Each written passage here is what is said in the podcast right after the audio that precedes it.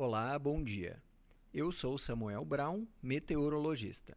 Esse é o Boletim Cimepar Informa com a previsão do tempo para 19 de outubro de 2022, no Paraná. A quarta-feira segue com tempo instável no estado. A massa de ar que predomina no Paraná é quente e apresenta altos índices de umidade, condição que favorece o desenvolvimento de áreas de instabilidade. Chove na maioria das regiões mas as precipitações ocorrem de forma mais pontual. No leste, entre a região de Curitiba e as praias, o sol aparece com menos intensidade. Fica bem abafado no interior.